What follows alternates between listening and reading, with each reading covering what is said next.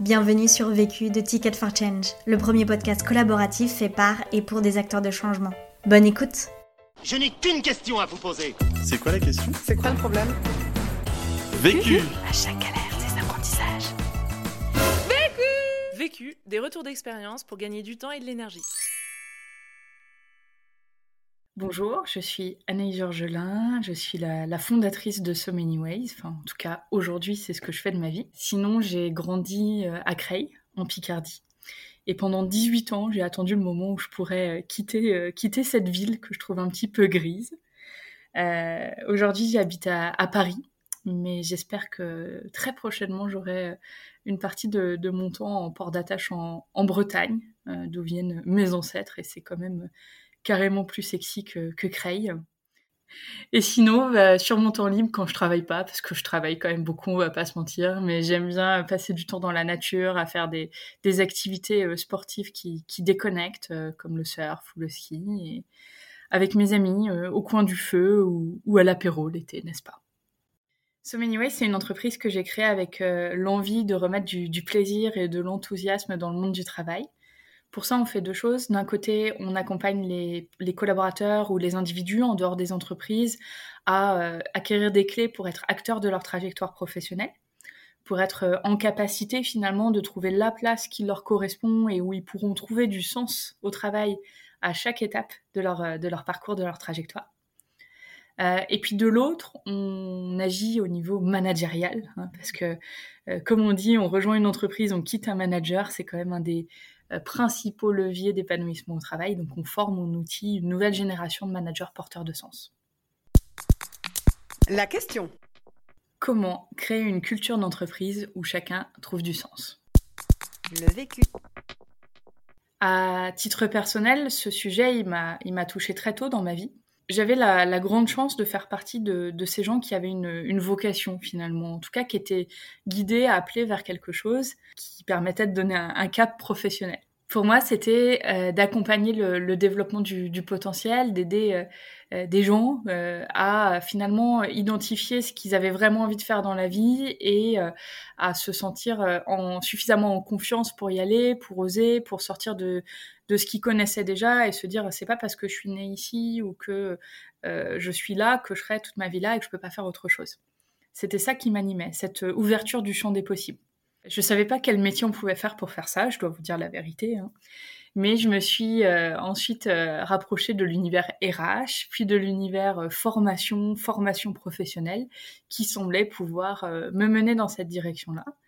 Et j'ai démarré dans une entreprise qui faisait de la formation aux soft skills, aux compétences comportementales connaissance de soi, confiance en soi, capacité à prendre la parole en public, enfin toutes ces compétences qui me semblaient vraiment pouvoir faire la différence euh, cette première expérience qui démarrait très très bien, finalement, elle m'a, m'a pas convenu.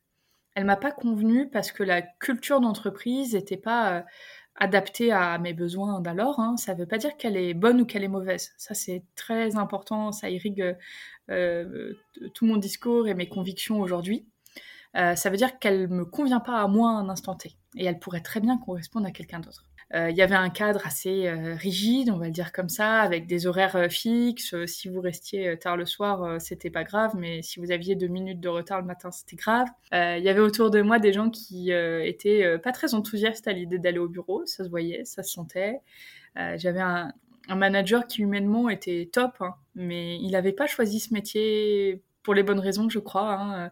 Je sais même pas s'il l'avait choisi et il était bien meilleur à son premier métier euh, qui était au contact des clients plutôt qu'à gérer des équipes.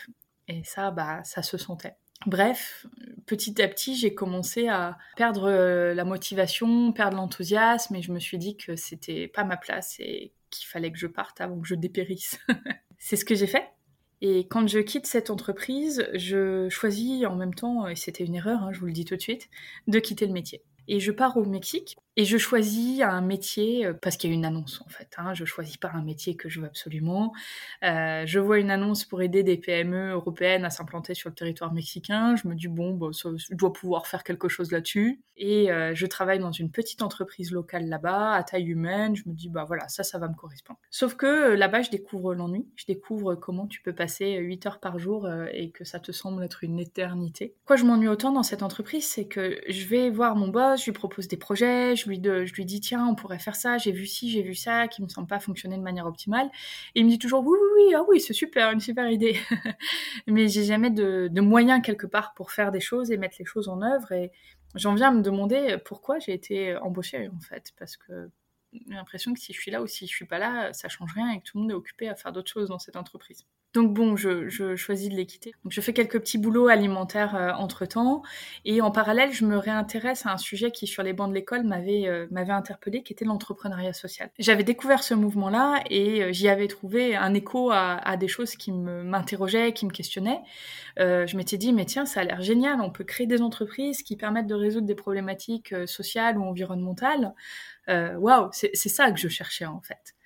Euh, j'étais à l'époque euh, très impliquée dans, dans Make Sense au début, je suivais ça en dehors de mon temps de travail. Euh, mais là, je décide de rejoindre, de sauter le pas, de rejoindre vraiment une entreprise sociale pour mes, mes 8 heures ou mes 9 heures de travail par jour. J'ai un poste de chargé de développement dans la finance carbone, en gros. Hein, donc, je suis très très loin de mon premier métier dans les ressources humaines et la formation.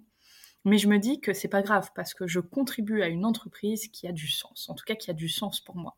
Euh, sauf que c'est là que malheureusement je, rencontre les pires pratiques managériales de ma courte existence professionnelle euh, d'alors.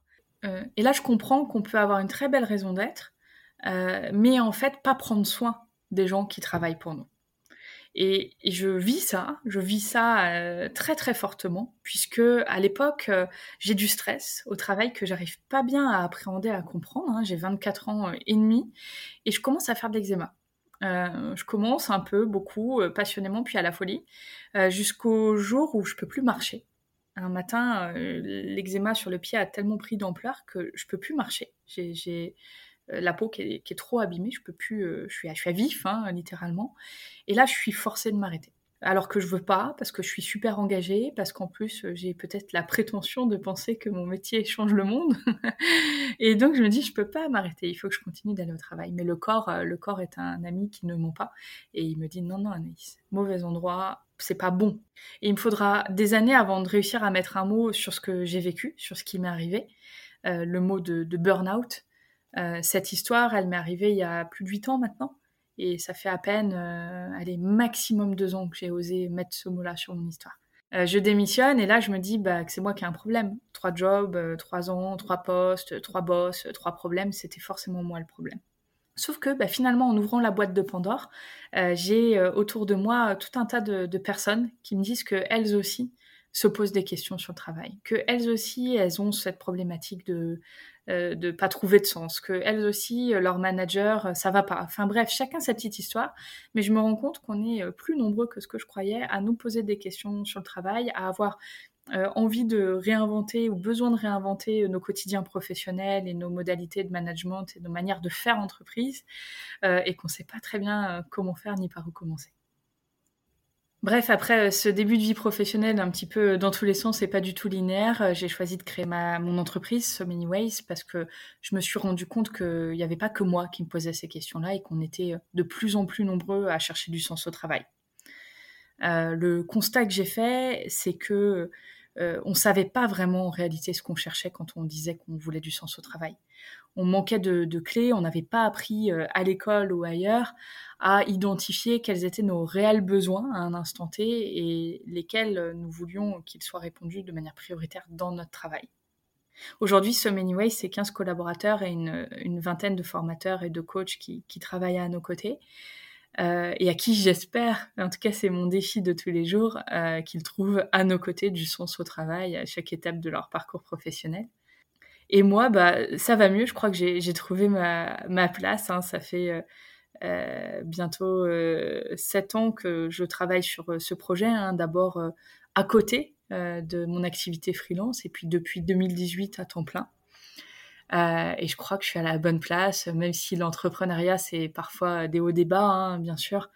Euh, à aucun moment, je me dis que j'ai pas de sens dans mon travail. Premier apprentissage. Comprendre que le sens n'est pas pareil pour tout le monde. Bah, cette question du sens au travail, on est nombreux à en parler. Pour autant, si on creuse un peu, ça, ça revêt derrière euh, différentes réalités euh, selon les personnes. Euh, dit autrement, bah, c'est une notion très très subjective. ce qui fait sens pour vous, c'est pas ce qui fait sens pour moi au travail.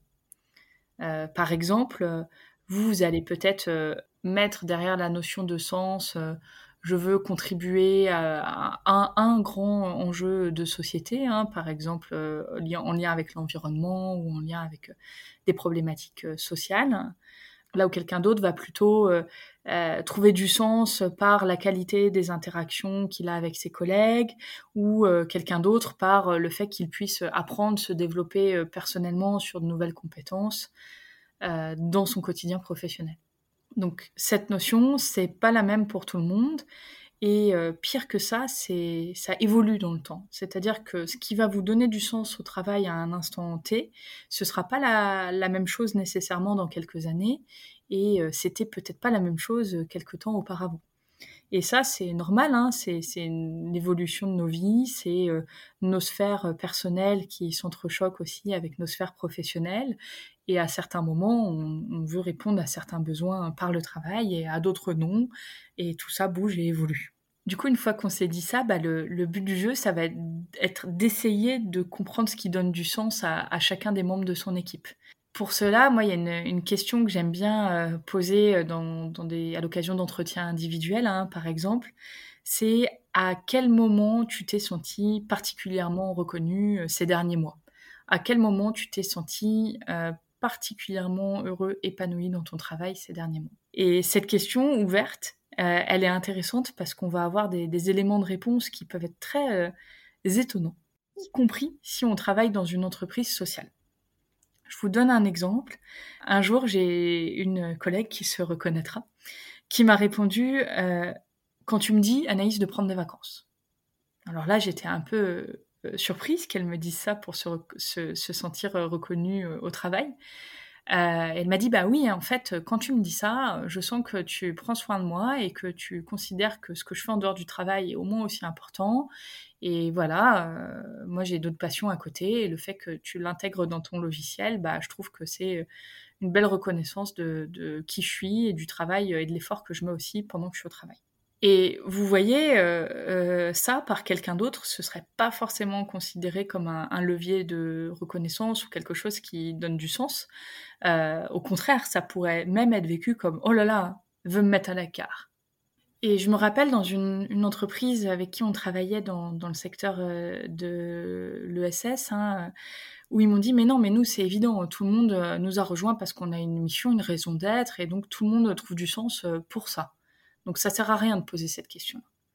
Et je leur ai dit, ah ouais, vous êtes sûr Et ils se sont prêtés au jeu, ils ont posé la question à leurs collaborateurs. Et là, ils se sont rendus compte qu'il y en avait euh, euh, finalement une, presque une majorité, ou pas loin de la majorité, où c'était pas leur principal levier pour trouver du sens au travail que ce qui euh, les animait au quotidien, ça allait plutôt être dans la qualité des interactions avec leurs collègues, ou parce qu'ils avaient un poste euh, très challengeant qui leur permettait de sentir qu'ils avaient un, impact sur l'entreprise, que leur, euh, leur boulot de tous les jours était utile à l'avancée de l'entreprise.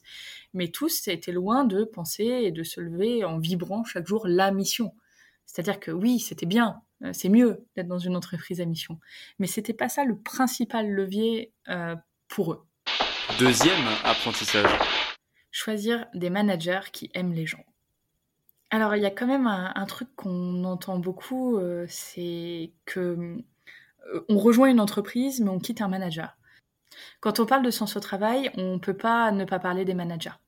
Euh, les managers, ils sont, ils sont au cœur du réacteur de l'entreprise. C'est eux qui sont au quotidien auprès de, de, chaque collaborateur et donc euh, qui ont un, impact fort sur la capacité à donner ou non du sens à leurs équipes.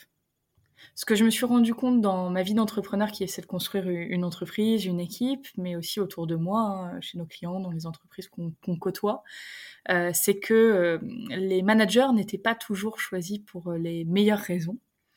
Et je crois qu'aujourd'hui, il y a un critère qui est essentiel, c'est de choisir des managers qui aiment les gens. Parce que si cette notion de, sens est, personnelle, hein, comme on se l'a dit dans, le point précédent, euh, si c'est pas la même pour chacun et qu'en plus potentiellement ça change dans le temps, eh ben c'est une sacrée gymnastique. C'est une sacrée gymnastique pour euh, le manager d'aller comprendre euh, qu'est-ce qui va vous donner envie de vous lever le matin, qu'est-ce qui va vous faire vous sentir pleinement engagé au travail, qu'est-ce qui va faire que vous aurez du sens au quotidien. Et si le manager n'a pas envie de passer euh, du temps avec vous, à comprendre euh, euh, quels sont vos, propres leviers, bah, il ne pourra pas les adresser en réalité. C'est aussi simple que ça. mais pour le faire, bah, on peut apprendre plein de techniques, bien sûr. Les, compétences managériales se développent. Mais tout simplement, on n'a pas tous le même, le même point de départ. Et je crois que ce qui fait qu'on a un bon point de départ, c'est qu'on aime les gens, c'est qu'on s'y intéresse, c'est qu'on aime les écouter, les entendre, les comprendre. Et ça, bah, ça s'invente pas. C'est pas toujours simple et les entreprises ont, souvent envie de choisir euh, des managers qui ont les meilleures compétences techniques, euh, qui vont être des experts de leur sujet et oublier un petit peu ce point. Aujourd'hui, euh, j'essaie de mettre ça au cœur de, mon process de recrutement de manager. On n'en a pas recruté des, milliers hein, chez So Many Ways, on reste petit, mais je sais que par exemple, la première fois que euh, on était assez gros pour euh, que je mette en place un manager euh, intermédiaire. j'ai choisi quelqu'un qui était dans, dans mon réseau avec qui je parlais souvent de gens. Euh, on parlait, euh, on s'échangeait des bouquins de psycho, de management. On avait eu pas mal de conversations sur ça. Euh, c'est quelqu'un qui avait des postes déjà de management avant et, et qui était passionné par ce parti -là, cette partie-là de son métier. Et quand il m'en parlait, c'était avec des étoiles dans les yeux et avec euh, l'envie profonde, sincère de trouver la meilleure solution pour chaque personne et de faire en sorte qu'il se développe. Et ces petites étoiles dans les yeux, c'est cette curiosité pour euh, mieux comprendre l'humain qui va passer par euh, des lectures personnelles, des, vidéos, des, tout ce qu'on peut auto-apprendre quelque part. Ça se voit et ça se sent assez vite dès que vous posez la question qu'est-ce qui t'intéresse dans le management? Tout simplement, déjà, vous allez avoir plein, plein d'indices. Troisième apprentissage avoir des conversations régulières. Bon, après, euh, si vous avez des managers qui aiment les gens, euh, c'est un bon point de départ, mais ça fait pas tout. Euh, parce qu'imaginez, vous, vous mettez un, manager comme ça autour de, vous et il vient, il vous dit Qu'est-ce qui fait sens au travail pour toi?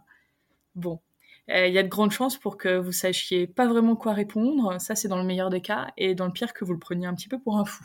Surtout, surtout si c'est pendant le seul et unique vrai entretien individuel de l'année pour créer une culture d'entreprise où chacun trouve du sens, il faut être capable de décomplexer euh, ce sujet, de le normaliser, de créer des espaces de conversation qui sont vraiment euh, réguliers et qui permettent du coup d'aborder ce type de sujet. Dans mon entreprise, ça se traduit par un point hebdo par semaine euh, entre un manager et une personne de son équipe, d'une trentaine de minutes selon les besoins, selon le, le poste et le, niveau de relation, mais où on n'aborde pas uniquement des aspects opérationnels. Euh, il y a toujours une petite météo, comment tu vas, comment tu te sens, euh, qu'est-ce qui va bien en ce moment, qu'est-ce qui va moins bien. Euh, et ces espaces de conversation ritualisés où on demande comment ça va permettent déjà d'ouvrir la boîte de Pandore. S'il y a un petit décrochage, un petit coup de moins bien, de l'attraper tout de suite, de le regarder en face, de le traiter, de le comprendre et donc d'agir. Et ces espaces réguliers donnent autant d'indications au manager sur ce qui va apporter du sens à la personne qu'il a euh, dans son équipe. Et au-delà de ces petits points hebdo, on met en place des entretiens euh, un peu plus poussés euh, tous les trimestres. parfois, ce temps-là, c'est un, un, temps d'entretien individuel, formel quelque part. Parfois, c'est une conversation, un restaurant, un moment où on prend le temps de se dire euh, comment ça va, comment tu te sens sur tes missions, euh, comment tu te sens dans l'équipe, comment, tu te sens dans l'entreprise. Et ces temps-là qui sont, qui sont ritualisés, finalement, ils sont précieux. Et on se rend compte qu'on n'aborde pas les, mêmes sujets. Et que si on les avait pas, on pourrait vraiment passer à côté de, de problématiques et à côté aussi d'une opportunité de donner plus de sens au travail de chacun des membres de notre équipe. Quatrième apprentissage ritualiser des moments collectifs puissants. Finalement, là, on a beaucoup parlé du sens individuel. Et je pense que c'est très important, hein, puisqu'on est dans cette euh, culture de l'individualisation, dans cette société de plus en plus individualisée. Et si on ne le traite pas comme ça, bah, on va peiner à avoir des, des, des personnes engagées autour de nous et, qui euh, ont envie de se lever le matin pour venir travailler. Mais je crois qu'il est aussi nécessaire d'avoir un sens collectif, un sens partagé qui permette de rassembler tous ces sens individuels et de mettre du lien. Concrètement, ce sens collectif, c'est quoi? C'est euh, euh, embarquer tout le monde dans euh, une vision commune, c'est avoir un vrai projet d'entreprise qui est écrit, qui est formalisé, qui on est, où on va, pourquoi on y va, qu'est-ce qui nous anime. C'est avoir des valeurs d'entreprise qui sont pas que des mots, qui sont explicités et qui sont incarnés dans le quotidien. Euh, c'est aussi avoir une feuille de route claire sur les prochains mois, sur les priorités, sur comment on avance ensemble. Et pour faire tout ça, euh, j'ai rien trouvé de mieux que d'avoir des, séminaires qui soient euh, des moments hors du temps, des moments suspendus. Nous, on a choisi d'en faire trois fois par an pour le moment, dont deux qui sont dans des environnements, voilà, un à la montagne, un à la mer. Et ces moments, ils sont propices à la connexion de tous les membres de l'équipe, surtout bah, je vous parle après deux ans de, de crise du, du, Covid et de toute façon dans une optique où le télétravail va devenir la norme. Donc ces moments de séminaire, ils permettent de vraiment créer euh, euh, la connexion entre les membres de l'équipe, que chacun se connaisse mieux, que chacun euh, se comprenne mieux. Ils permettent de vivre des moments informels forts ensemble et ils sont euh, aussi propices à la co-construction et je crois que quand on parle de, de projet d'entreprise, de feuille de route, euh, la co-construction est essentielle. Et mettre tout le monde euh, sur pause quelque part euh, le temps de trois jours, nous c'est ce qu'on fait pour se poser sur ces sujets-là, c'est ô combien puissant de notre expérience pour donner du sens à tout le monde. Et d'ailleurs, je vois bien que euh, entre deux séminaires, bah, euh, ça, ça baisse. C'est comme si on remplissait le, niveau d'énergie de tout le monde, et puis bah après, ça se consomme, ça se consomme hein, au fur et à mesure des mois, jusqu'au prochain séminaire où hop, on remet euh, finalement les compteurs à zéro, ou plutôt à 10 000. et après, on peut redépenser toute cette énergie jusqu'au prochain séminaire, en étant embarqué dans la même histoire collective. Et ça, pour moi, c'est important de mettre tout le monde au diapason parce que le travail, c'est quand même aussi une formidable euh, opportunité de vivre des, projets avec des gens. Voilà, le sens individuel, oui, euh, et n'oublions pas pour autant le sens collectif, puisque le travail, c'est aussi, euh, euh, quand on me pose la question à moi, qu'est-ce qui fait du, sens au travail pour moi, c'est euh, aujourd'hui, c'est construire des projets euh, qui vont avoir de l'impact avec des gens que je trouve chouettes. Et donc dans tout ça, il y a construire avec des gens et ça reste, je crois, important pour beaucoup, beaucoup de personnes. Conseil pour gagner du temps. Pas très original, mais efficace. Euh, prendre le temps d'organiser son agenda chaque semaine, voire même plusieurs fois par semaine. Et autant que possible, réduire ses réunions à 30 minutes. On se dit beaucoup, beaucoup de choses en 30 minutes et comme les choses prennent le temps qu'on leur laisse. Conseil pour gagner de l'énergie. Ah, moi, quand j'ai besoin de, de, remettre de l'énergie euh, dans la machine, euh, je vais dans la nature euh, faire une activité physique pour être dans le corps. Donc, marcher en montagne, faire du surf, faire du ski. L'autre question. Lever des fonds ou ne pas lever des fonds? Telle est la question. En réalité, on penche plutôt pour lever des fonds, hein, pour avoir les moyens de nos ambitions. Et donc, la question, c'est avec qui? Si tu es arrivé jusqu'ici, c'est qu'a priori tu as aimé ce que tu as écouté. Alors n'hésite pas à t'abonner, à nous laisser un commentaire et une pluie d'étoiles sur Apple Podcast. Et si tu souhaites toi aussi réaliser tes propres podcasts, rendez-vous sur notre site ticketforchange.org où tu trouveras l'accès à notre formation en ligne. À la semaine prochaine. Vu, vécu, vaincu. Pour, Pour plus de vécu, clique vécu.org. Je voulais te dire, euh, tu sais, on, on a tous nos petits problèmes. Vécu. Buy a ticket for change.